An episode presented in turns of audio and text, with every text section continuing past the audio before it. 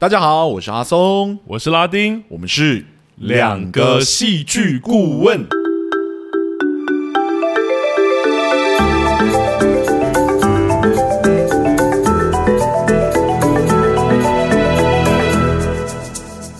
哟，谢谢大家回来收听我们的节目，欢迎大家回来。不知道礼拜三那个表演专题第二次做表演专题，大家觉得怎么样？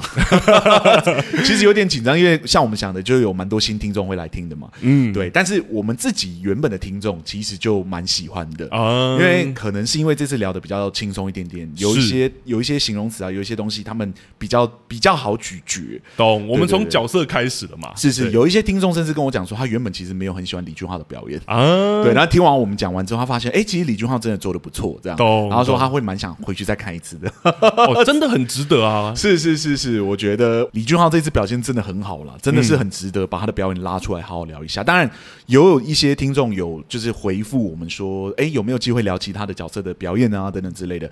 我必须说，其实我一开始录这，就是决定决定要录表演专题的时候，我最想录的其实是英祖，就是德华演的那个角色这样子。可是最后我们想一想说。啊，这次有得奖的其实是李俊浩，而且李俊浩其实真的表现的不错。嗯，对，不如我们还是来聊，就是李俊浩的表演看看这样子。是，是，那我们也知道说，当我们录完这一集之后呢，一定会有人想要敲完其他的演员，所以有没有机会聊一下李世荣啊？有没有机会去聊一下别？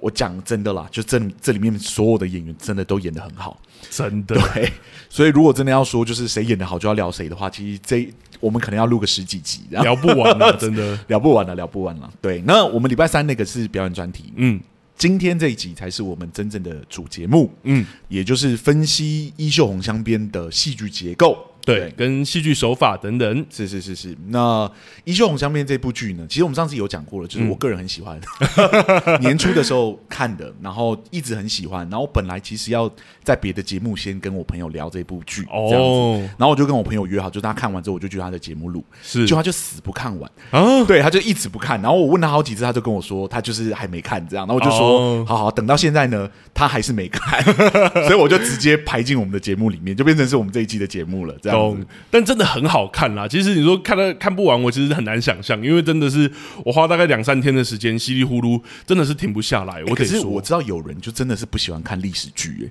那可能就口味问题了。对，可能宫廷类的古代剧，他们觉得他们就是没办法代入，然后就索性就不看了。这样没办法，跟我们节目的那个主轴有关嘛？就戏剧的口味是很主观的。对对对对，就我真没办法勉强，因为我推很多朋友，有些人真的就是不看古装，所以他们不会去碰这样这样的作品。嗯、而且这样的人，你强迫他去看，他其实也不会喜欢。我懂，我懂，是是是。但我自己是蛮意外，因为其实我是真的没有看过宫廷类的作品，像什么有红的啊，不管是中国的还是韩国的，我都没有看过啊。就是等于是我第一部，但我真的有被吓到。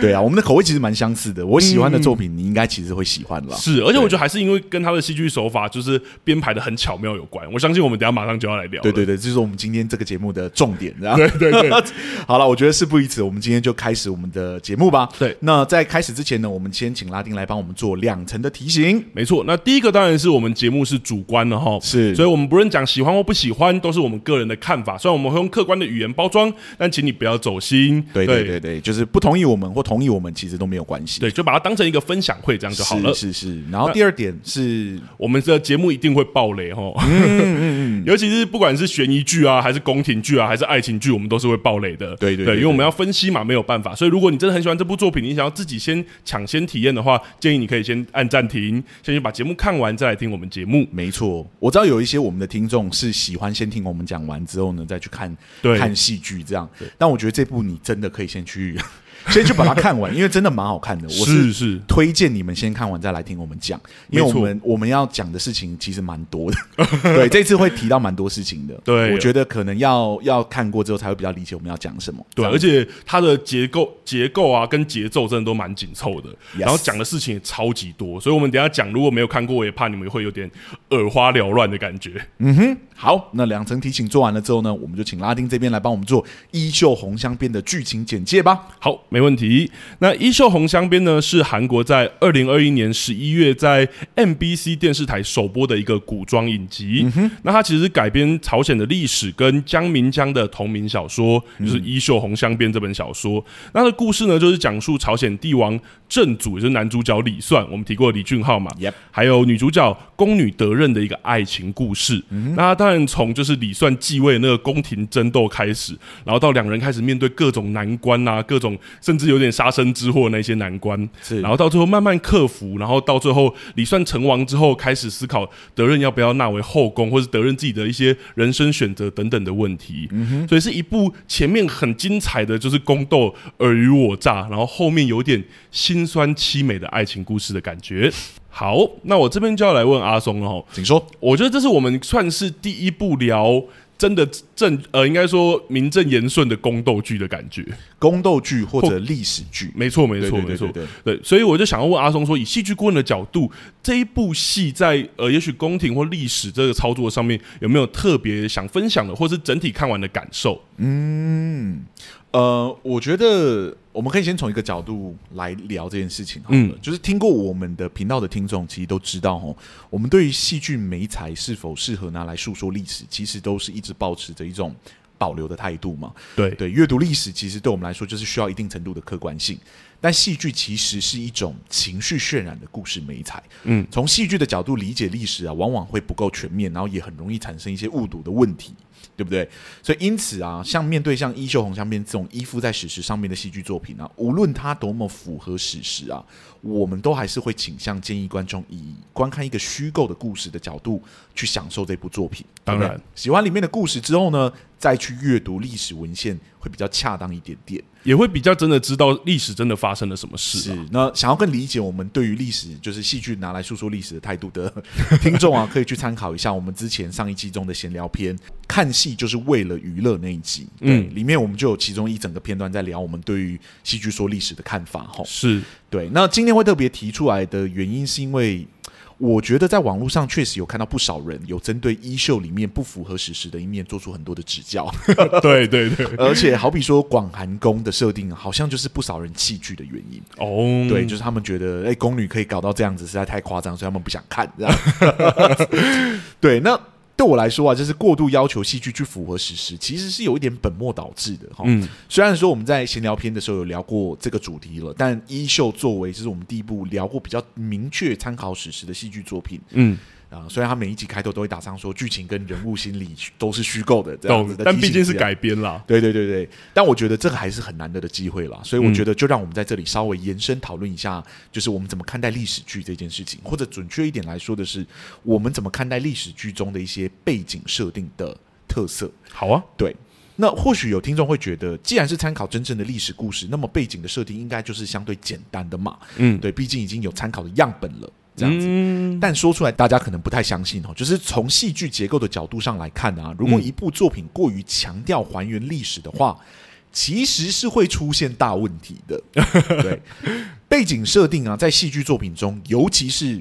非当代背景的戏剧作品之中啊，是格外重要的，因为它是搭建起故事世界观的一个很重要的基础嘛。嗯，而所谓的世界观呢，是指角色所处的那个世界里面一套完整的体制，还有运作的逻辑。嗯，好比说呃文化观、价值观或者道德观等等。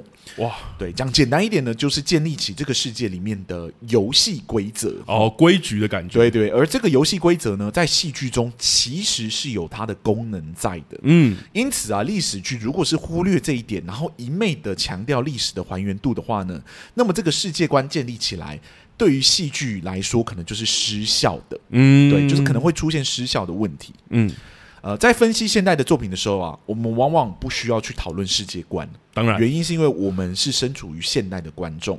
剧中的角色呢，与我们共享着相同的文化还有价值观，嗯，对不对？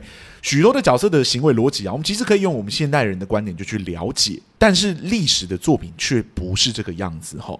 角色们身处的世界与握有的价值观，其实都与我们有相差，你知道吗？相差甚远。对对对，对，因此要让观众有代入感啊，首先就是要让我们先理解那个历史世界中的基础运作原则，嗯，对吧？只有理解了他的独特的世界观，我们才有办法去理解角色的行为逻辑嘛，也才可以感同身受角色的经验。懂，不然我们连第一关就进不去了。没有错，我们不知道他们到底为谁欢喜为谁忧，为什么要很害怕这件事，根本就不知道。就是世界观在戏剧中最主要的功能呢，就是提供给观众一个可依循的脉络与逻辑去理解有别于自身经验的故事情节嘛，啊、对不对？如果创作者只是建立起一个很真实的历史背景，但却没有对角色产生限制啊，或者说给予角色相对应的资源的话啊，就是说如果没有建立起一套很完整的游戏规则的话，嗯、那么无论那个背景多么符合史实，从戏剧的角度来看，它就是没有效果的嘛。嗯。嗯，对。那么说到这里呢，或许有长期在追我们节目的听众已经发现了哈，嗯，没错，就是这个我刚刚提到的这个世界观的概念，与科幻题材的戏剧作品组构世界观的逻辑呢，其实是相同的。科幻，对，好比说我们之前提到的《奇异博士二》或者《开端》呐，其实都有深度讨论到世界观建立起来所带来的效果。吼，懂这个概念，在讨论科幻作品的时候呢，听众其实很容易理解，然后也可以接受这样子。嗯嗯嗯。但在讨论历史剧的时候呢，因为多了一层还原历史的考量嘛，其实往往大家都不会往那个方向去思考。嗯。但其实从戏剧结构的角度下去看呢，这两者的本质是相同的，嗯，都是在建立剧中角色的资源还有限制，让我们充分理解到角色的行为逻辑，对吧？嗯，如果历史剧因为要还原历史而忽略了世界观这一层戏剧功能的话呢，那么那些真实的历史组构起来的世界啊，真的就只是让我们在看一段历史而已，对，而不是一部戏剧。对啊，就好比就是看那种就是科普节目啊，就讲说哦，一段历史里面很多细节啊，或什么，也许你去看那个还更清楚。没错。所以，如果你的背景真的只有历史的功能，我觉得就有点忽略了戏剧在操作世界观的那种很特殊的手法。是是是是。那在这个基础上啊，就让我们来看看衣袖是如何架起这部剧里面的游戏规则。好了，嗯，我们来看看《衣袖红镶边》这部作品的宫斗剧为什么会如此的精彩。嗯，对，《衣袖红镶边》的世界观呢，是以宫廷为主轴的，里面的权力结构共分为三个，分别是位于最高位的王、中层阶级里面的世孙，然后翁主、中殿、朝臣，还有提调上宫，嗯，还有位于最底层的随从，还有仆人们，好比宫女，还有侍卫等等。光看这个权力结构啊，你就会发现说，世孙的宫斗篇章会特别好看的原因，其实很简单哦，因为能与世孙抗衡的敌人其实特别的多，而且这些反派呢，他们能与世孙抗衡的原因呢，不见得是因为说他们在位阶上真的与世孙平等哦，哦，对，因为其实其实世孙在这个宫廷的权力结构上，他应该就是低于王而已，对，就还是很高啦，超级高，他其实很高，但是为什么这些反派却好像能跟他抗衡的原因，是因为。剧中的所有反派其实都非常善用自己在游戏规则中的资源还有限制，而且他们都很清楚世孙的弱点。嗯，所以李算啊，即使他有着世孙的身份，而且很受到就是英主的喜爱嘛，嗯，这些反派却总是能不断的对主角李算做出有效的攻击。啊，我们就举剧中其中一段蛮精彩的情节为例好了，就是剧情的前段啊。宫廷附近出现了老虎的踪迹啊，对，而且不断出现死伤者，就是不断的攀升，这样虎患。对这件事情呢，本来应该是由汉城府还有就是补刀厅负责，嗯、但因为这两个单位呢，就是互相推卸责任，导致最后迟迟没有人要处理这样子。是。那世孙发现虎患之后呢，便开始想办法要着手处理这件事情。嗯。但是由于世尊呢，他并没有实际调动部门的权力，嗯、因此要亲手处理这件事情呢，就要先请示皇上，呃，王上。对对对对，对，那王上同意了之后呢，他才可以处理这件事情。嗯，但世孙上书之后呢，却迟迟等不到王上的批准。嗯，直到老虎都攻入宫廷内了，世尊眼看就是等不及王上的同意了，于是呢，就带着自己的就是议卫司在宫廷内亲手射杀了老虎。嗯嗯嗯嗯。从我们观众的角度来看呢、啊，这件事情本应该是一件英勇的事迹，吼。当然，但由于世孙是在没有得到王上批准的前提底下射杀了老虎，所以这件事情呢，就变成了反对世孙的朝臣们拿来谴责世孙的一个原因啊。世孙就是因为这个小小的行政程序的问题，吼，被迫跪在大殿之外等待英主的原谅。对，光是这个单一场景啊，此剧其实就向观众呈现了四件事情。第一件事情呢，就是世孙的实权范围其实很小哦，即使是处理虎患这种百利无害的事情呢，也要请缨王上获准之后呢，他才可以行动，否则就算破坏宫中的规矩。哇，这规矩真的很多的感觉。是是是。然后第二件事情呢，就是反对世孙的势力啊，只要是一有机会呢，便会发起有效的攻击，不会留给世孙喘息的余地。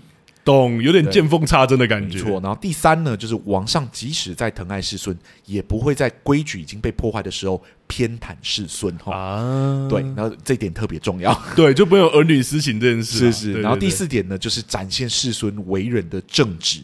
对吧？嗯、即使知道可能会烧到自己，但他也愿意以最快的速度去处理虎患的事情，懂做对的事。对对，不会像洪德老讲的那样子，就是说等灾害扩大了之后再去处理这件事情，让自己得利啊。从虎换事件这件事情啊，我们就理解到了宫中的游戏的规则，嗯，看清楚了反派是如何善用自己的限制还有资源去对抗世孙的，懂？也看清楚了世孙是如何利用自己的资源还有限制去处理虎患的事情的，嗯，并且为他的行为感到动容嘛，嗯，对。那再好比呢，就是另外一起事件，这件事情其实比虎欢的事件微小很多。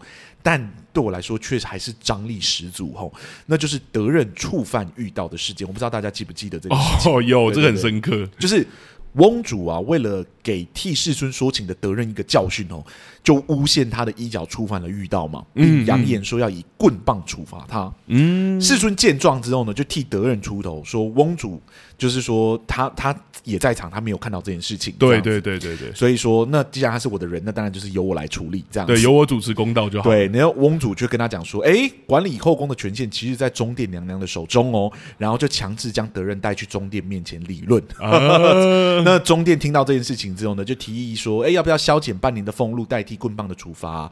对，因为打一百板的话，就是一般的宫女可能就会死掉。”他有讲，就是会把他打死。对，那翁主就不同意嘛，说为了展现王室的威严，就应该以棍棒处罚。嗯，那中殿当然不可能为了就是一个小小的宫女去想办法，应该说为了一个小小的宫女去破坏就是世孙跟翁主之间的关系嘛。懂，而且我们前面也讲过，那个规则其实树立在那里。对对对对，所以为了缓和翁主还有就是世孙之间的关系，他也不得不点头答应翁主的请求。嗯，对。那这件事情呢，其实是直到王上出现的时候，才出现了转圜的余地，啊、对不对？王上听完整件事情呢，就说：“哎，世孙，你针对这个遇触犯遇到这件事情呢，给予一个明理的审判看看。”这样子。嗯嗯嗯。那翁主当然反对嘛。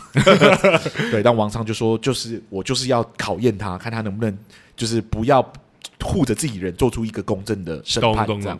那世尊就借由这个机会，以他的辩才将惩罚转变为削减半年的俸禄啊，对不对？一方面呢，让德任免受皮肉之苦；另外一方面呢，也透过他的审判，向中殿表示自己其实认同他一开始的审判，一箭双雕。嗯对吧？嗯，在这一个场景里面呢、啊，每一个角色都充分展现他们的聪明才智。吼，嗯，反派翁主为了挫世孙的锐气，非常善用宫中的规矩，以触犯遇到一事惩罚德任，又在世孙打战强行将人带走的时候呢，请出管理后宫的中殿来当裁判。哇，如果不是王上出现呢、啊，这局原本应该是翁主赢的。嗯，因为世孙没有办法强行。否定中殿的裁判嘛？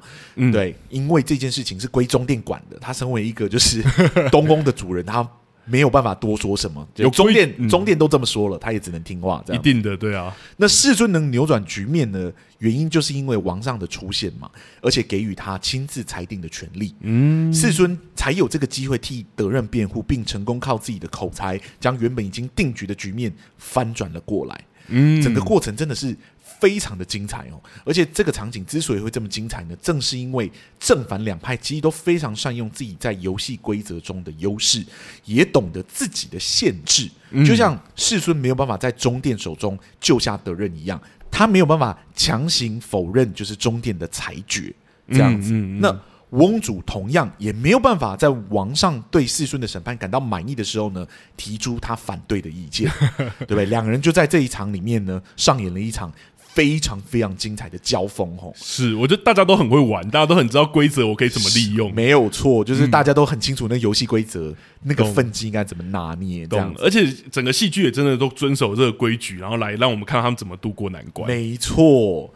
而且这样精彩的交锋在后面呢、啊，就是在这个剧的后半部，真的可以说是数不胜数。嗯，嗯，无论是后来的德任偷书事件呐、啊，然后宫外被暗杀的事件呐、啊，或者说后来的金藤资慈的事件啊，啊，这个很经典。就是反派只要一有机会，就不会给主角群们喘息的机会哦。嗯、主角群们呢，也能不断的善用自己的资源。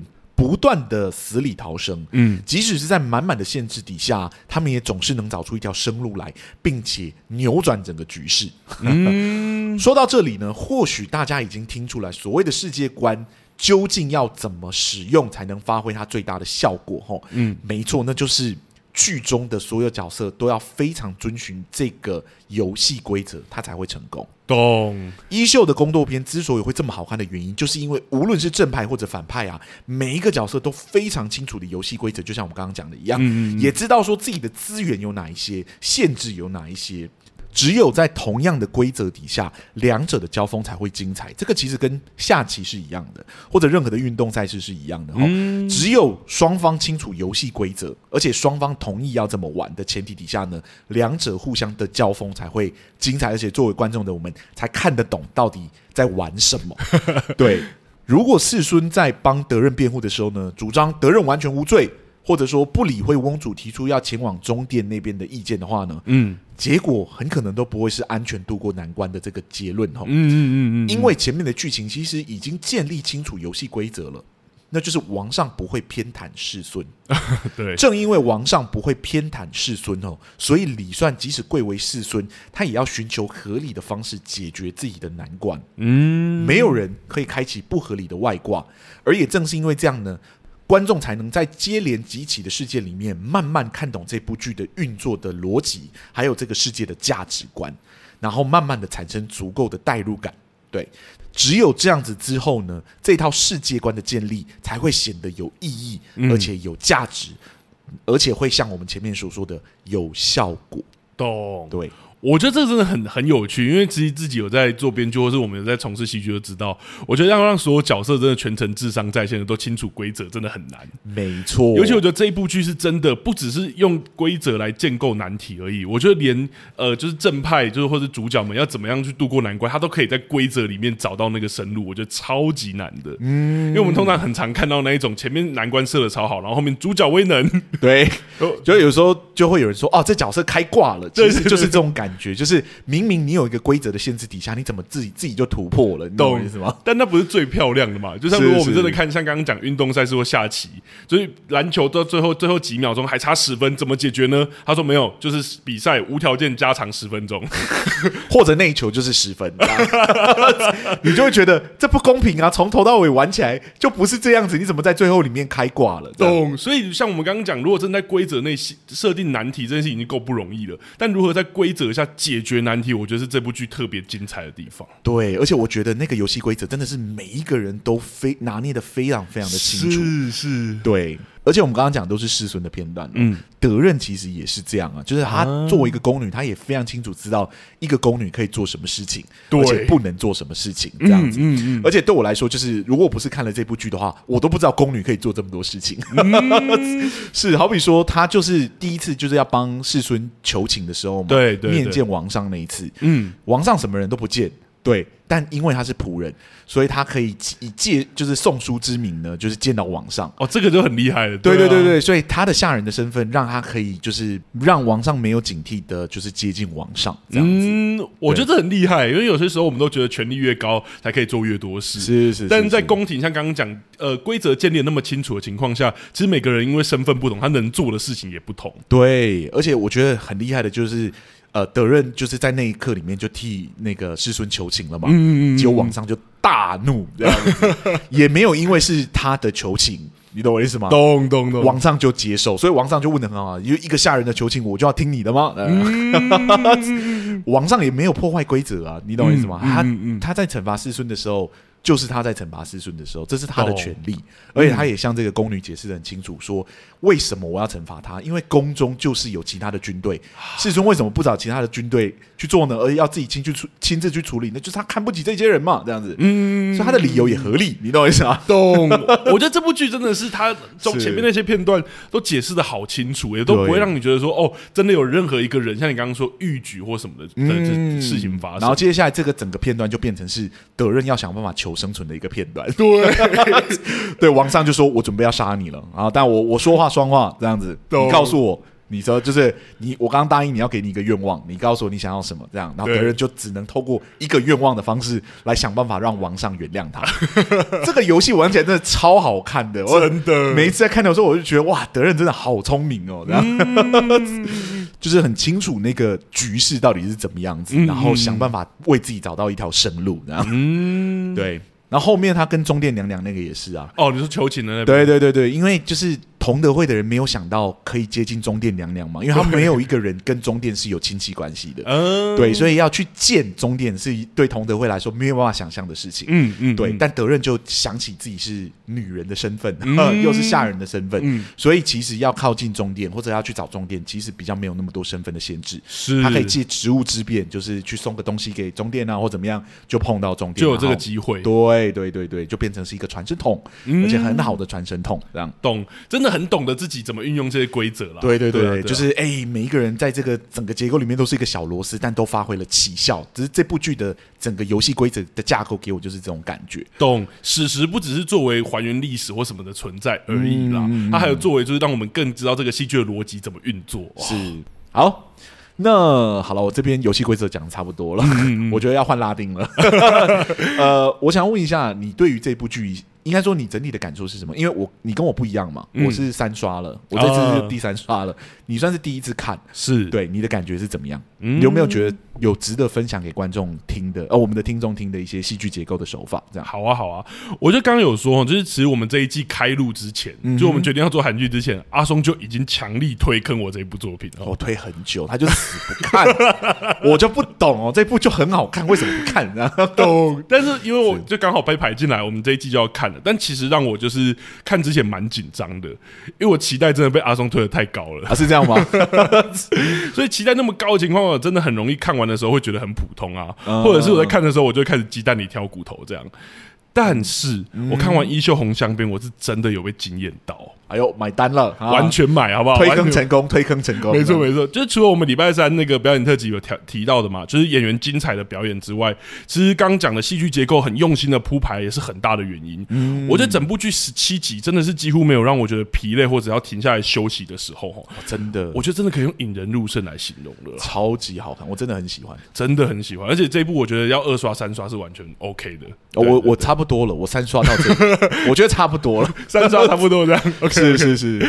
那这边我觉得，我就针对我觉得剧情结构里面表现的很亮眼的地方来说好了。嗯，那《衣袖红香边》我觉得整体采双主角制嘛，是。那男主角世孙李算的目标是要继位成王嘛，嗯、而且不止如此哦，他还自诩一定要是比自己的祖父英祖更厉害或者更好的王，更贤明的君王这样。嗯、所以李算他不但要克服自己姑姑啊、跟宫女啊或广寒宫的等等重重的计算，他更要在过程中恪守他自己的道德还有规范，可以让自己成为真的贤明的君王。没错，对，所以就我们之前聊表演特辑讲到那个正气嘛，他的一些坚持等等的。嗯、那女主角德任呢，则是在东宫为李算工作的一个宫女。那她跟李算邂逅的那个时候，其实德任也同时时刻在思考自己作为宫女的一个生存价值啊，或意义啊，或是本分等等的。那因因此，对于李算的相处上，他其实有很多的思量，跟我们以往看的一些爱情剧差别很大。差很多，对，他有很多的考量跟思虑，还有包括刚刚讲游戏规则等等的部分。那更是在跟李算成为王之后，我们想说，那故事就理所当然要发展出两个人在一起了嘛？对对，应该要发展成爱情了。对，没想到后面好像还有一大个篇章。对，也就是希望，就是李算成王之后，希望德任纳为后宫的时候，德任还陷入深深的挣扎或者思考中。嗯好，那衣袖红上面男女主角的目标，虽然两人会互相帮忙啦，但李算成王，还有我们刚刚说德任对于身份的这种抉择或思考，其实还还是很明确的两个目标。吼，加上前面阿松提到宫廷剧的规则跟限制啊，其实让这部剧双主角制的结构，我其实觉得变得更加清楚。是是是。那我们在信号聊双主角制的结构，其实我们就有提到，双主角跟双主线的故事操作起来，其实真的有不小的风险。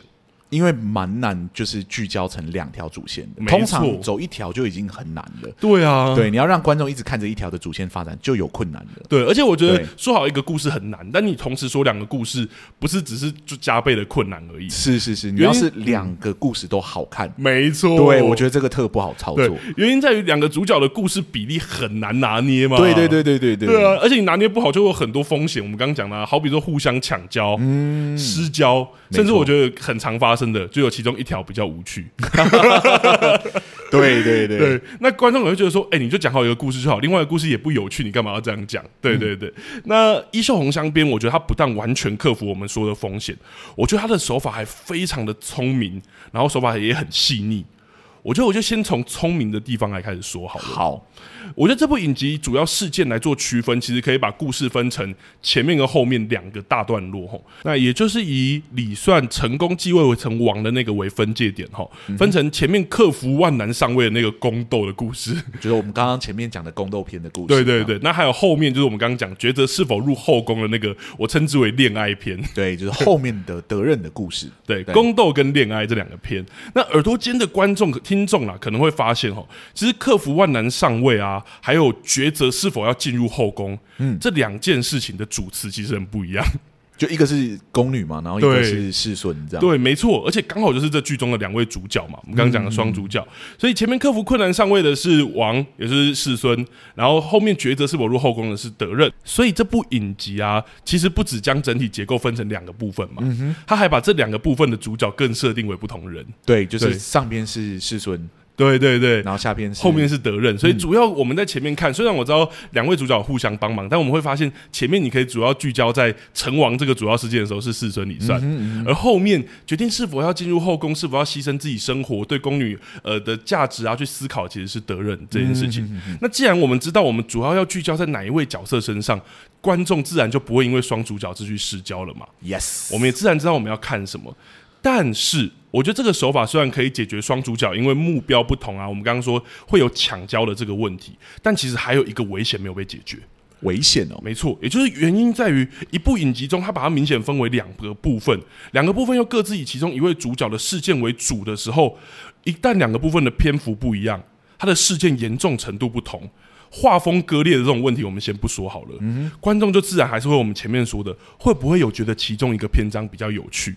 而另外一个篇章相对起来就觉得有点无聊，尤其这种事情在穿插的时候，也许还没有那么危险，但如果是前后的时候，那就很危险了。对，就是。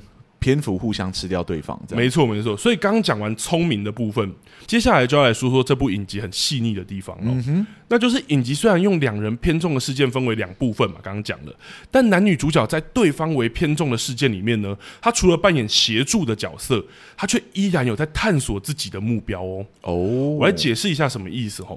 男主角李算的主要目标是自己的成王之旅嘛，是主要集中在上半部分的宫斗片，但是在后半部分的恋爱片，他的主线其实仍然持续在前进哦。成王后的李算，他体验到成王的辛苦嘛，达到理想的同时，身体也快要经不住很多的疲劳劳累了。在人情跟公平里面呢，也有很多的思量跟举步维艰，甚至有很多让自己觉得很难做事的时刻。嗯、对身体跟心理都造成很大的负担。而李算最终在恋爱片里面，其实他也达到了自身成王这件事情的小小的目标，嗯，也就是得到大家的称赞。还有最后那一位，就是那个。耐人寻味的老人，对，耐人寻味的老人，然后还有他自己的里面宫中大臣对他说的说，虽然我知道在这种时候讲这件事情有点怪，是，但是你其实是一个很贤明的君王，对，对。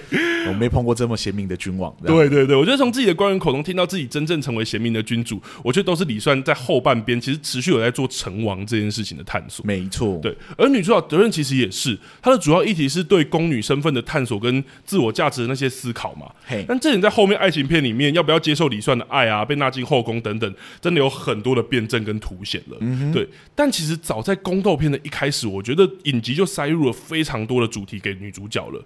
一开始英主对女主角讲那个衣袖红镶边的缘由嘛，是是，是，对，作为这部影集的亮相，其实也在德任的脑中开始思考宫女的价值这件事情。更不用提提掉上宫对女女主角讲的种种的话嘛，从、oh. 一开始很早以前的告诫啊，然后还有到中间的时候说，哦，我是让你读那么多书，是为了让你成为东宫的女人啊，对，等等，甚至后面那个。耐人寻味的那个广寒宫的那个启示的那些故事等等的，嗯、我觉得其实在这个戏里面都不断在让女主角其实很早在宫斗片的时候就已经踏上对宫女的价值啊或对自我价值的一个思辨之旅了。没错，她也是在探索这个东西。这就是我觉得这部影集很厉害的地方哦。Uh huh. 就用主事件分为分成前后两大部分这个手法，解决了双主角抢焦的问题。嗯，然后两个主角在不是自己主要篇章的时候，却持续在探索跟自己有关的主题。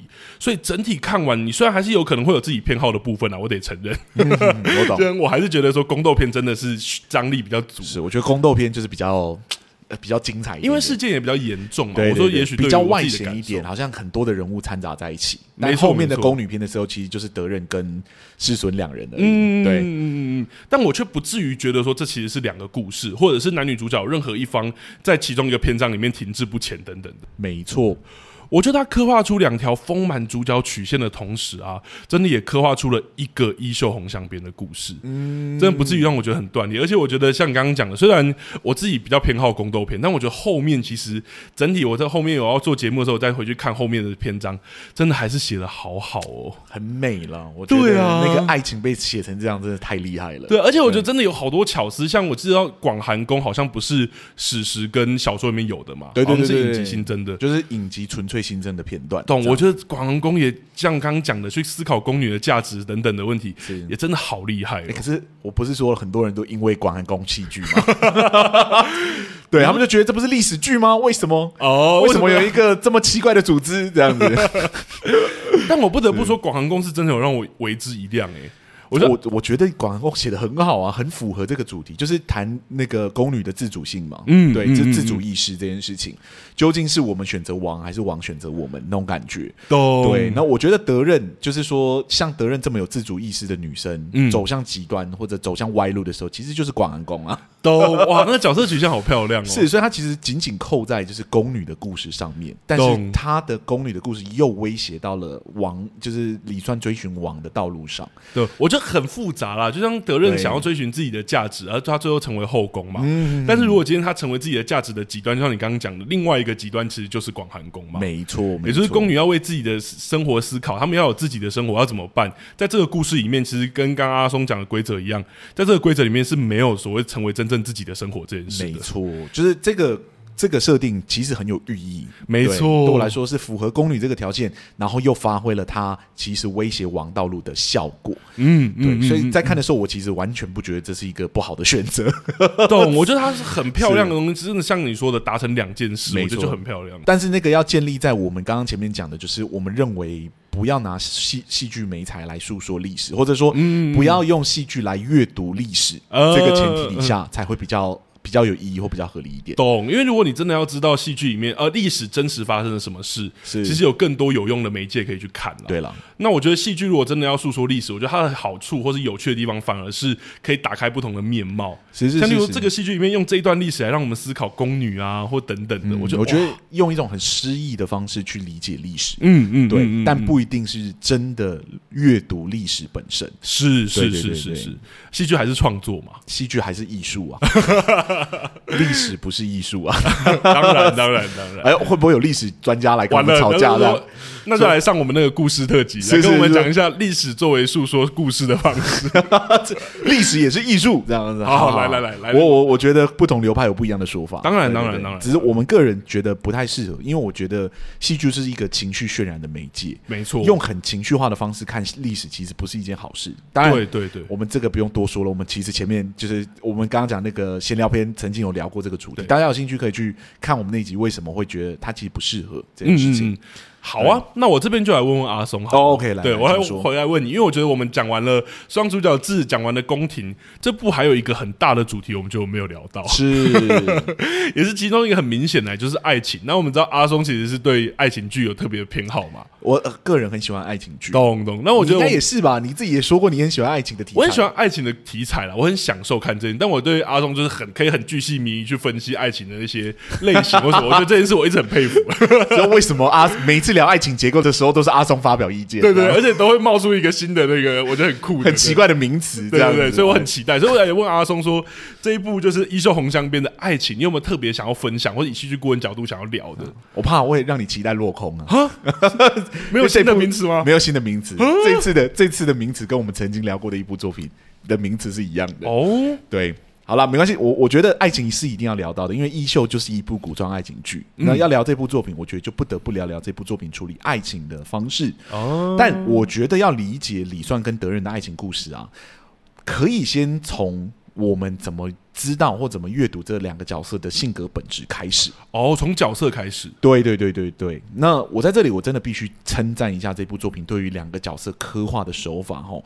对我来说啊，在很多的剧中啊，要去刻画角色的本质，一直都是蛮困难的一件事情。嗯、那其实要花到一两集，甚至到两三集的篇幅都有可能。是，然后用很多集的事件啊，起承转合，让角色去反应，还有应对的方式，来慢慢让我们理解角色的某一些特性。嗯，但是在《衣袖红镶边》呢，我觉得却不是这个样子。哦，他仅仅只用了一集左右的篇幅，就为我们打下了一个非常坚实的良好的基础。用开局就做完了，对对对对，就用一集的方式，就让我们知道这两个角色的性格到底长什么样子。而那一集是哪一集呢？就是你刚刚讲的这部影集里面的第一集，嗯、对，就是李酸跟德任都还是孩童的时候的时期啊。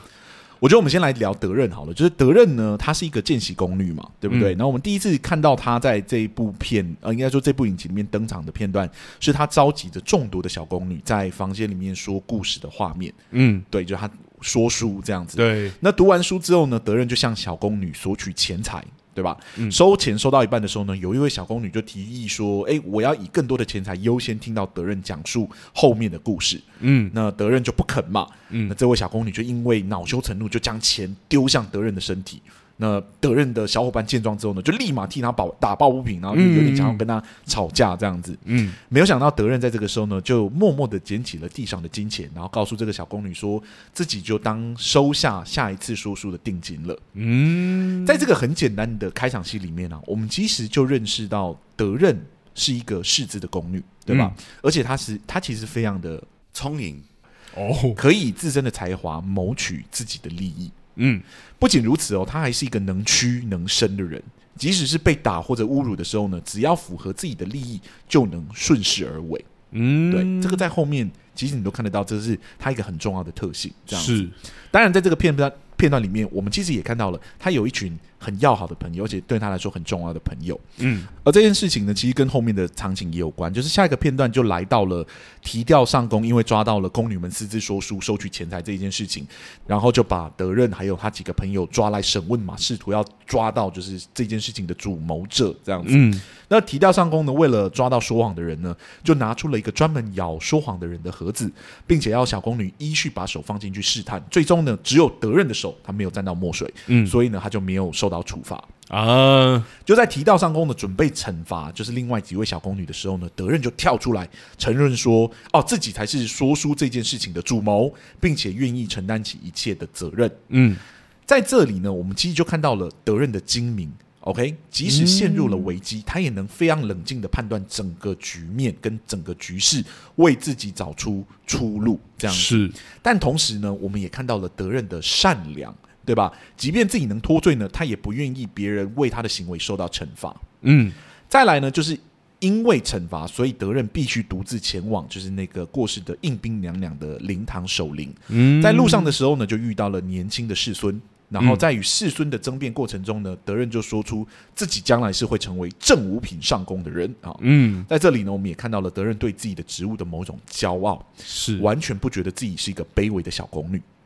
后来此剧呢，又分别透过德任与王上英主的对话，还有德任与提调相公的对话，为这个角色埋下了就是所谓宫中女性的某一种恐惧，让我们理解到宫中女性的某一种身不由己，对吧？嗯、无论是在讲应兵娘娘，或者在讲就是后来过世的宫女，这样是是是，其实都让这个角色看清了这个宫殿的本质。嗯，对。最后呢，就是东宫史记的事件，德任呢在偶然之下听到了后宫有人打算。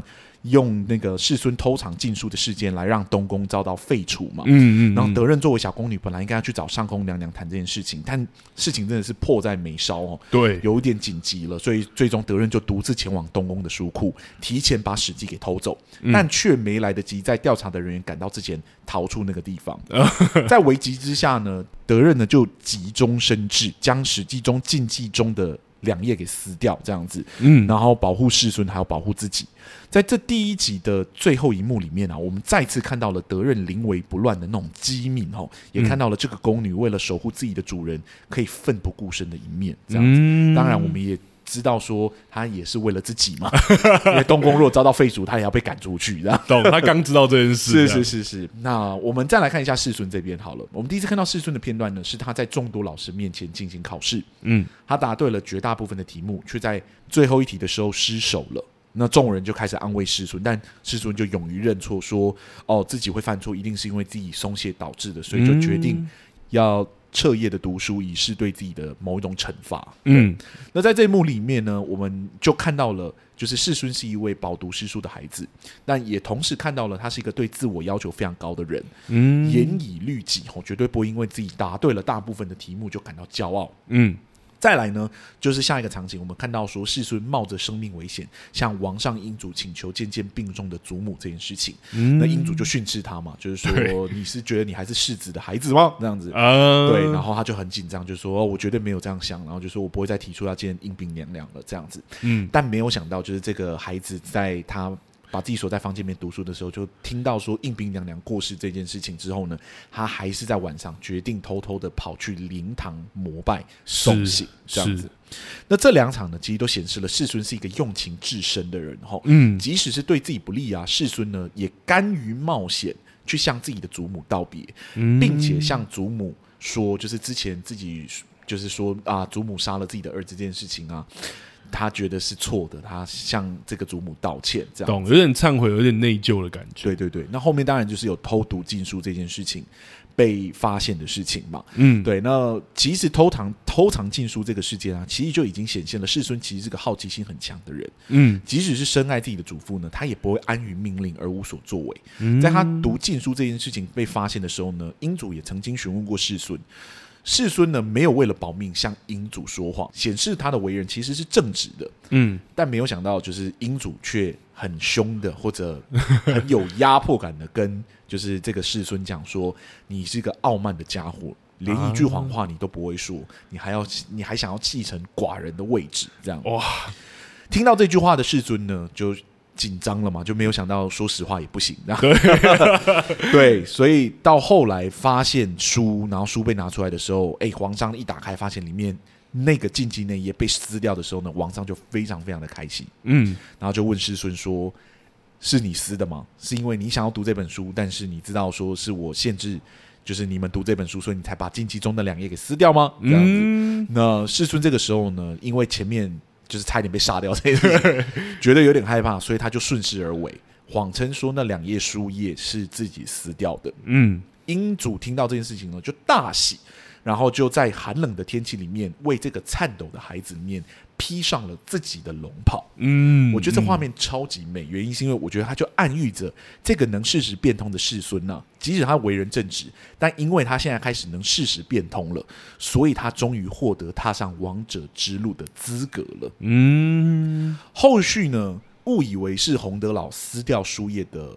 世尊就一改先前他对这个洪德老这个角色的态度，嗯，决定给予这个角色完全的信任。吼，在这里呢，我们其实就可以看到说，世尊对绝大部分的人其实都是不信任的，嗯，但当他决定接纳一个人的时候呢，他又愿意给予完全的信任，吼，表示呢，他是一个用人不疑、疑人不用的人。嗯，在第一集的尾声呢，世尊努力想要找寻灵堂上碰到的。一位小宫女，那个安慰她的那一位小宫女这样子。嗯、那母亲却告诉她呢，哦，找不到这个人啊，他离宫了还是怎么样？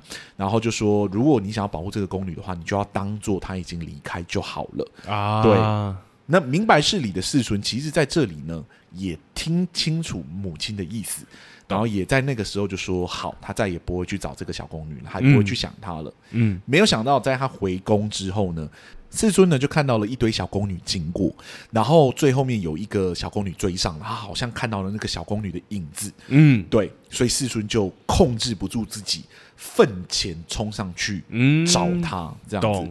然后最后当然发现自己认错人了嘛。嗯，嗯，但透过这最后的一幕呢，我们其实也看到了世尊与德任未来可能会发展的关系，嗯，还有他们可能相处的方式。哦，是面对德任的事情啊，即使世尊是一个铁面无私，然后明白事理的人，嗯，他都最终可能无法控制自己。被这个小宫女给吸引，想要靠近她，想要得到她，这样子。从第一集就有看到这件事情。对对对对，对，所以我说第一集的破题真的是非常非常非常的精彩哦！你很快的就看到了这个两个角色的基础形象，无论是他们的个性特质啊，还有行为的逻辑啊，甚至是内心中的恐惧，无一不展现的清清楚楚的。而且这些特质呢，在后来的所有剧情里面，其实都有持续的发酵着。而个性这么鲜明的两位角色啊，其中一个最大的效果呢，就是他清楚刻画出这两位主角之间的爱情主要的冲突点到底在哪里。嗯、对，那对我来说有两个，一个就是那个尊卑过分分明的身份，嗯、还有两人各自的野望。啊，对，其实，在第一集里面你就感觉得到了，因为世孙在第一集碰到德任的时候，就有讲说，就是一个小小的宫女，你知道吗？然后那个宫女就说：“我我未来是要当上就是五品上。品”对，其实那个时候就感觉得到，他们两个主要冲突一定有这个，因为两个人身份其实是落差很大的这样子。那两人各自的想望其实也是对，就是呃，德任在听到王上跟那个提到上宫。为他展现宫女，就是应该说女人在宫中最终的结果的时候呢，嗯、他就已经知道他没有想要成为后宫了。那个时候开始，他就已经埋下了深深的恐惧。这样是是。那世孙呢？打从他一开始就是决定踏上王者之路，就是王上为他披上那个龙袍开始，就已经正视了，就是他们两个人的主要发展的目标会长得很不一样。哈，嗯，相信有听我们讲二十五、二十一那集的听众都记得，我们曾经说过，衣袖其实是采用了。相同的爱情结构去书写李算还有德任之间的爱情哦，也就是伙伴式的爱情结构哦，原来是伙伴。对，所谓的伙伴式的爱情结构呢，是指互相有好感的两位主角，因为特殊的理由而无法相恋，最终导致两人需要维持在一个有如朋友或者伙伴一样的关系，嗯，相互陪伴彼此度过自己的难关，嗯。在二十五、二十一里面呢，导致罗白两人无法快速发展成恋人的理由呢，是因为两人各自的年纪，嗯，还有各自追寻的梦想，还有他们自己的道路，嗯，人生的命题这样子。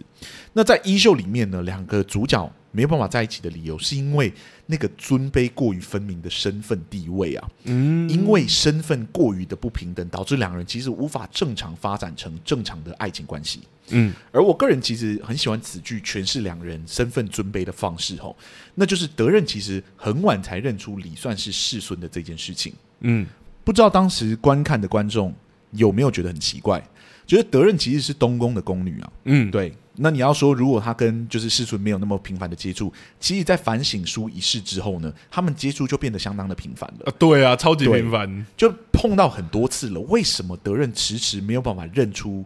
哦，李算其实就是世孙的事实呢？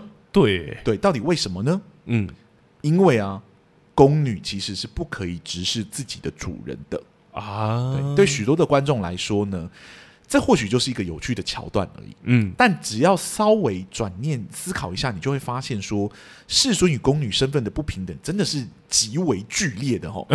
即使是面对世孙本人，只要没有世孙的允许，下人就是不可以观看主人的模样。嗯，光是两人相似的情节，就已经象征着李双跟德任两人之间那道无法想象的身份的高墙啊！是诶、欸，那个宫女不可以直视自己的主人这件事情啊，其实到后来都还有发酵着，嗯、就是后面德仁就变成他的贴身宫女了，变成世孙的贴身宫女了。嗯，然后在贴身宫女的时候呢，世孙其实有教他要怎么当贴身宫女，对，因为他就觉得他做的很糟，这样。对对对，然后就他其中一句台词就说：“你当贴身宫女是可以直接看我的，嗯，对，因为要随时知道我有什么需要。”嗯嗯对，所以其实 如果他没有当上贴身宫女的话，他其实不能。只是自己的主人的这件事情，我觉得可能对大家一开始来看的时候，都会觉得啊，就是一个有趣的桥段。但这个真的是一个很大的暗示，就是哇，两个人的身份鸿沟真的是很剧烈的。懂？应该说你要联想到是一部爱情剧，是是是，是。不要说当情人了，当朋友之间，你要这样的关系都很难。我连看你都没办法看，我的一些用词，因为其实在前面你说天生宫女的前一段，在讲说很多宫女被他炒鱿鱼啊，或者是处罚的时候就有讲，嗯、就是跟他太。贴近的话语，或者是太平辈的对话的时候，就会被处罚，会被他惩罚。对，好啦，那身份当然是其中一个他们迟迟没有办法相恋的理由。嗯，但还有另外一个更重要的理由，哈，对我来说就是两人各自的想望，嗯，还有人生的命题这件事情。我们在二十五、二十一那集里面，其实就有提到伙伴式的爱情结构啊，有一项特质，那就是。它是以一种以两个主角互相扶持、互相帮助的行为来推进角色彼此好感度的爱情结构。嗯，而通常呢，两位主角都会有各自的命题，而且各自的命题都不会互相有交集。嗯，正因为两人碰到的事情没有直接的交集嘛，才会显得另外一方的陪伴相当的珍贵啊。在衣袖里面呢，其实是一样的。仔细剖析起来啊，你就会发现说，李算跟德任两人各自的命题是相当不一样的吼。嗯，李算呢是为了自己有一天能带来太平盛世的野心而努力在宫中的世界里面求生存，德任呢则是为了能在宫中安身立命，但同时呢不失去自己自由的灵魂而奋斗着。嗯嗯，两人的目标虽然没有交集吼，但因为彼此互相吸引，所以总是能为对方做出超额的付出。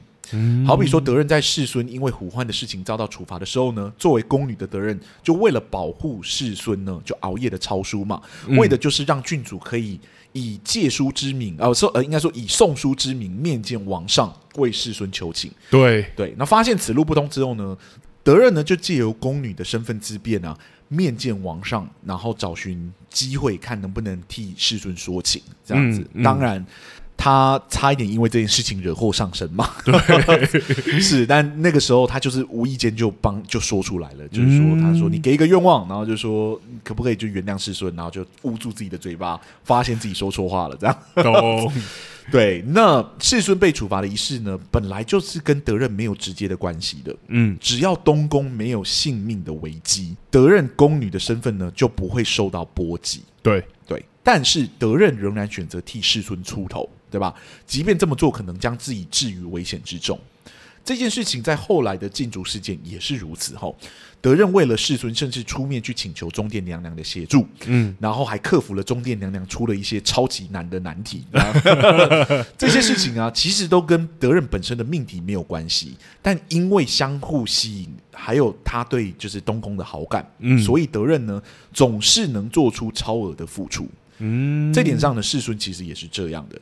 面对自己追寻王位的道路啊，去捍卫一个宫女呢，其实是蛮风，应该说是蛮有风险的一件事情啊。是，弄不好还可能就是导致反噬到自己身上，这样子，嗯，呃，可能变成别人的把柄啊，就是抓住。啊，有我们前面已经讲，那真的很严重。对对对对，但是在德任遇到触犯遇到的事情，还有后来德任被误会偷书的事情呢，世孙都是奋不顾身的，就是挺身而出为德任辩护，做出了超越一名世子对于宫女的付出。嗯，借由两个角色不断为对方超额的付出，加上他们非常善用自己的资源还有限制来为对方做出这些牺牲，嗯，我们就会慢慢感觉到这两这两个人虽然不是恋人。但他们的关系其实好像胜似恋人的感觉啊，让我们开始产生了他们两人之间的关系，还有彼此的羁绊，其实已经超越了一般的爱情的关系的那种感觉来。对，嗯嗯嗯。当然呢，就在我们以为只要李算登顺利登上王位之后呢，两位主角的感情就有机会迅速的升温，结果我们却发现两个人还是迟迟无法发展成恋人的关系。嗯，因为除了外在的障碍，我们刚刚讲了，主角还有内心的冲突。嗯，用个简单的说法来说呢，就是这两位角色的爱情观其实是很不一样的哈。哦。李算的想望呢，是能创造出一个太平盛世的朝鲜王国来。嗯嗯，他的感情特质呢，可以用一句话来简称，那就是博爱啊。对。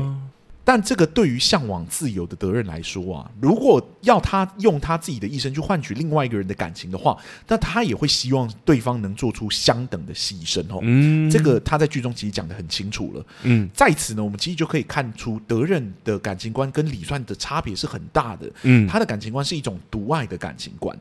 对，两者的感情观如此的不同，如果要发展成恋人的关系呢，那势必就有一个人一定要做出牺牲来。嗯，而这也是考验这两个人爱情最大的一个障碍。吼，懂，也是为何李双跟德仁的爱情故事会如此复杂的原因。嗯，两人虽然相爱，但却无法真实的相恋，因为两个人都不太可能为对方放弃自己的原则。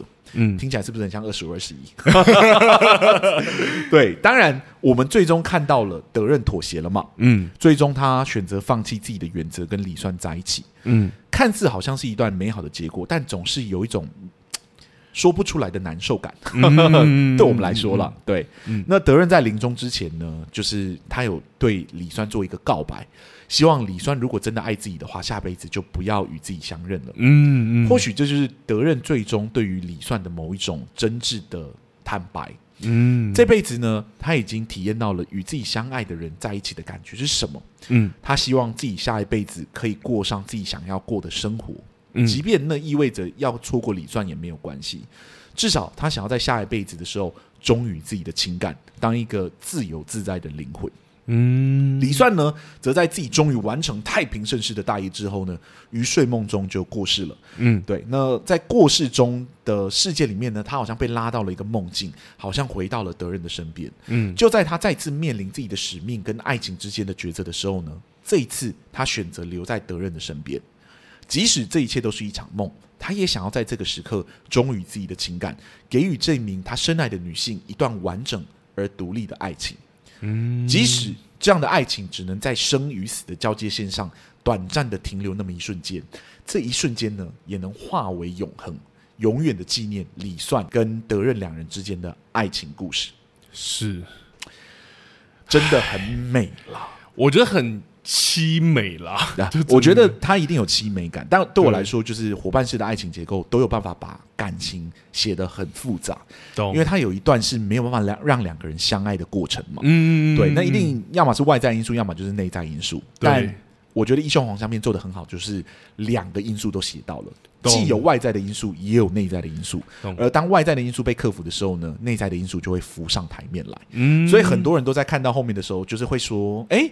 李算已经登上王位了，为什么德任不跟他在一起？对不对？嗯、他就跟他在一起，王上一定会爱他啊！他对他从头到尾表示的表现的爱情都是非常的真挚。嗯，对。但是对于德任来说，他知道那个真挚的情感，其他还有很多的责任在。就是他只要嫁给就是李算的话，势必一定会失去那自由自在的灵魂。嗯，嗯，但王上又不可能真的就是独爱他自己一个人。没错，对他的。情感特质是博爱，他非常爱他的百姓，他爱他的爷爷，他爱他的家人，他爱他的朋友，嗯、他也爱德任。嗯，对，他有自己的身为王应该要遵循的一套规则，或者应该要展现出来的一面。这样，我觉得应该要展现出来一面，讲得很精准。是，就像上宫娘娘在里面讲的，就是一个好的君王。不见得就是一个好的丈夫，是对，其实讲的很清楚了。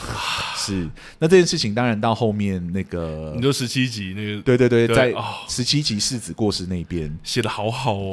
你你让你讲，没有，我觉得那一段真的把你刚刚讲的东西展现很清楚。因为我觉得内在冲突怎么被展现，其实用外在事件是写最清楚。嗯，然后世子过世的时候，德任就有讲，就是那个探问，我觉得就很真实啊。没错，就说难道我连就身为一个母亲，我的儿子死掉，我连悲伤的权利都没有嘛？是对，然后李算当然得那样回答，就像你刚刚说他有要展现的样子。嗯，可是他回答他完之后，我觉得很妙的是，戏剧又在后面让我们刚刚他一个人去看那个空的房间的时候，对，回想他儿子，他自己还是崩溃。可是那个只能他对，只能他一个人躲起来崩溃哭。嗯，就是身为王，我有要展现的东西，我有我的限制。哎，他还要赶快解决所有的瘟那个瘟疫的事情。对对对对，对，哎。我都懂了，我觉得这部剧真的写好好哦。很喜欢，而且我觉得不只是德任跟李算之间的感情，嗯，我觉得这剧中在描写任何的感情都有那个很浓厚、很浓厚的深度，真的，就像我们一直没有提到的，就是德任不是德任那个李算跟英主之间的关系，我们其实，在表演专题那篇已经有讲的蛮清楚，但那个其实也很深厚的感情，嗯、对啊，对，那，那个又又爱又恨，又爱又恨，也非常复杂的感情，嗯、还有德任跟他的小伙伴之间的关系一样。哦、你要想想，她最后不想要见她的丈夫，哎，对，她不想要见王上，她想要见她的小朋友们，不是小朋友，那个好朋友，好朋友们，对对对对对。那当然就是她有讲嘛，就是她好朋友只有她，对。对，但王上有。所有的人，所有人都会爱他，所有人都会保护他。我觉得那一句也讲的好心痛哦。他说：“就是你有你守护的人们，是你守护的人们也会也想要守护你。”对，但我的伙伴们只有我而已。对，哦、就是那个那个情感被写的好复杂哦。对，而且联想不只是爱情而已，嗯、就不是爱最大的结构。我们常常就批判爱最大的结构。如果这个戏演到后面的时候开始就是都是爱最大的话，我也没办法接受。嗯，因为我觉得前面那个太多针对爱情本质的问题。问的太好了，没错，对，我其实在那里看到说，爱情不是只有爱而已，是是是是，对，不然爱如果只有爱的话，这个戏我们刚刚讲了，早在十三集就结束了，就登基为王，两个人就在一起就好了。但是他就告诉你说不是这样，没错，对，而且像你刚刚说那个，我觉得情感很浓烈，还有好多面相，像我也很喜欢那个提调上宫跟英祖的戏。啊，我就哇，你连一个反派你都写的这么有那个层次，是是是，对，然后到最后那一句台词说，就是我觉得也是那个宫女的那个。主题啦，到最后说哦，我想要最后一刻，我想要你的一滴泪，所以我就自杀了。啊、我早就知道你会自杀，但是哇，没想到这样写的好好啊！怎么写的？那台词怎么写的？我真的觉得，对啊，是。但我必须称赞一下，就是演提到上空那个演员、嗯、哦，演超好。真的，我记得他在讲那个宫女的故事的时候，我真的是吓死。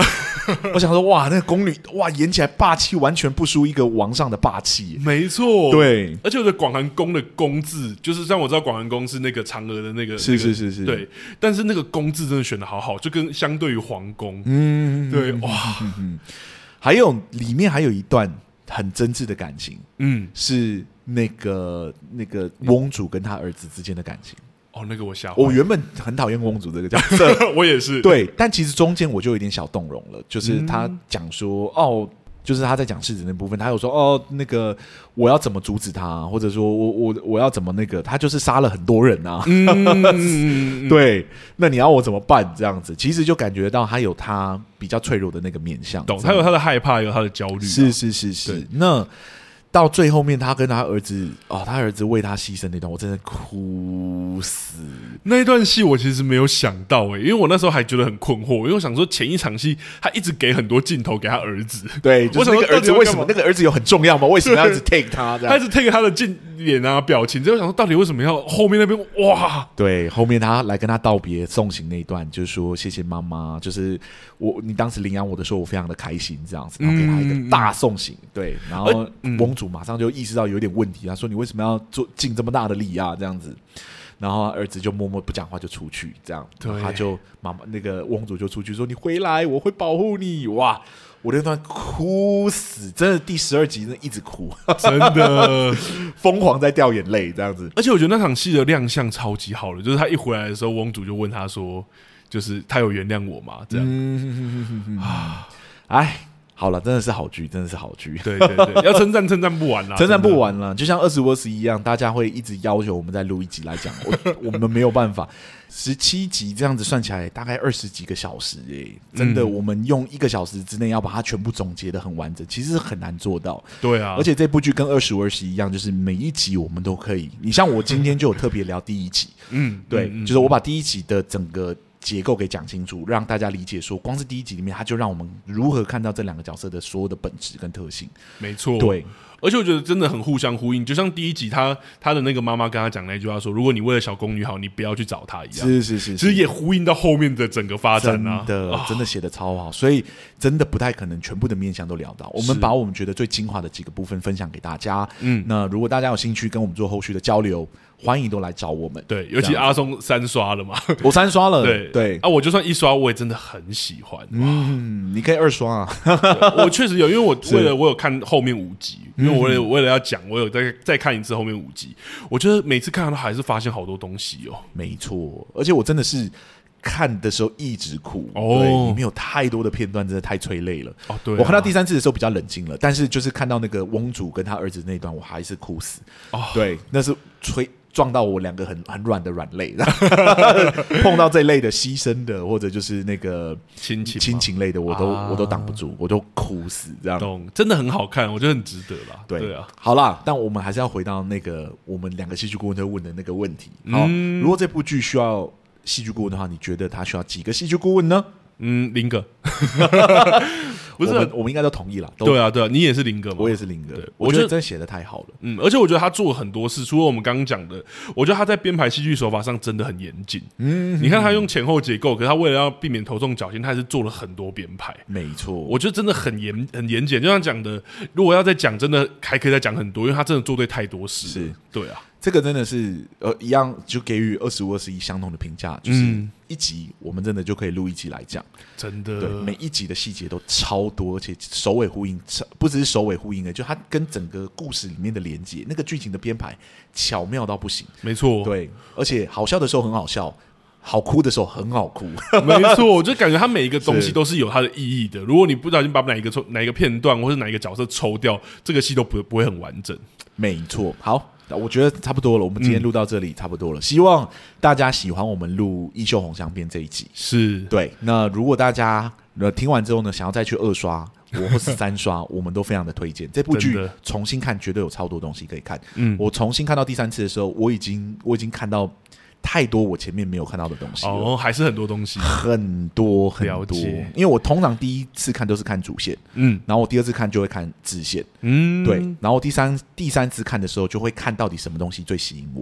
啊，对，然后我真的心觉得每这三次看都都的收获都不一样，获益良多，嗯，对，跟我看二十五二十一一样，但我二十五二十一五刷了嘛，就是二十五二十一我看太多次了，懂懂，对对对，感觉很像，但。啊、呃，好了，我不要比较这两者。对，对啊，对，我觉得也性质也很不一样，性质很不一样，性质很不一样。嗯、我个人的偏好是二十五二十一，但你如果问我的话，我觉得衣袖一定也在我的前三名里面。嗯，对。其实我当时我们之前在 IG 上有 PO 一个文，就是说我的人生韩剧有哪几部？嗯，对我人生我看的韩剧没那么多，所以我很难排出来。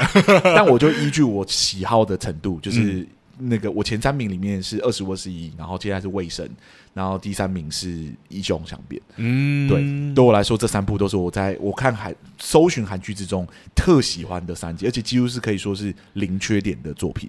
懂，对。但二十五二十一很多人觉得有缺点啦，我们已经用了一集的篇幅好好去讲说，我们觉得那个缺点不是缺点，是是是是是 但还是很喜欢啦。这三部其实都，呃，卫生我还没看，对对对对，应该去看一下。好，我觉得职人剧的那个主题我会有有兴趣，职人剧，对，但。衣袖红那边，我觉得真的无懈可击了，真的，而且其他的演员都表现超好。对啊，尤其是李世荣。那当然，我最喜欢的是德华，这个不用讲了。但是我我来聊一下李世荣好了，因为当时那个百想艺术奖的时候，里面就有李世荣嘛，他有女主角这样子。那我当时在想说，我最喜欢金泰梨。然后如果第二名的话，要急赶直追，有可能会赢过金泰梨的话，有可能是谁？我当时投的是李世荣哦，因为我觉得他在这部剧里面表现超好。真的，对对对对，而且真的下很多苦功啊！如果大家有看那个，就是他那个新春特辑的话，知道说他前面我要演比较年轻的，就是德任的时候，他还有故意增胖，对，在外形上做调整，对，因为他觉得可能要看起来比较丰润，他连这个东西他也有去思考，然后去做一些调整啊，对啊。可是我觉得对我来说，外形怎么样是没有关系的，嗯嗯，对，对我来说我是看表演，而李世荣的表演让我觉得很精彩，对，嗯。我没有太多的形容词可以去形容它，是，就是我我这边简单的讲，就是我觉得很好看。当时如果要我选的话，我第一名是金泰梨，第二名就是李世荣。而且我当时确实觉得李世荣是有机会干掉金泰梨的，只是没有，只是有可能是李世荣之前就演过古装，而且他演过古装蛮多的，所以大家觉得可能不是一个什么大突破。但因为我就去看他以前的古装，我觉得他这一部的古装是演最好的。嗯，对，因为这角色最鲜明，而且能把他的。很开朗、很活泼的个性给凸显出来，也可以把他很内敛的那一面给凸显出来。对，因为其实有呈现很多不同面貌，也有一些层次。对啊，真的喜欢了，真的觉得大家有机会可以再去看一次。好了，我们今天一袖红香边聊到聊到这里差不多了。是，如果大家想要跟我们做交流或分享，欢迎私讯我们的粉砖，嗯、或者就是在我们的那个脸书上或 IG 上留言，让我们知道，我们这边都会回复大家。没错。那我们下一周要来聊的作品呢，是我们这一季里面的最后一部作品。我的天呐、啊，我们这一季已经录完了，我们的韩剧韩影终于来到最后一部了。没错，没错。那这部作品就是《外星家人》啦。是是是是，金泰梨的作品。那我觉得也是一个很奇特的作品，是是是是，奇幻色彩非常的强烈。那那集里面，我们应该也会再聊到世界观。没错，对，因为那季那那部作品的世界观其实蛮特别的。我们算已经看完了，然后我们其实已经在 IG 上有稍微发表一下我们对这部作品的想法。对，而且我觉得光大家也不一定要去看这部作品才会知道这件事，你光看他的预告片，你就可以知道他的世界观到底是什么样子。没错，没错。好了，我们把所有的资讯留到下一周跟大家分享。没错，我们今天。两个戏剧顾问的节目就录到这里。如果大家喜欢的话，帮我们分享，然后订阅我们的节目。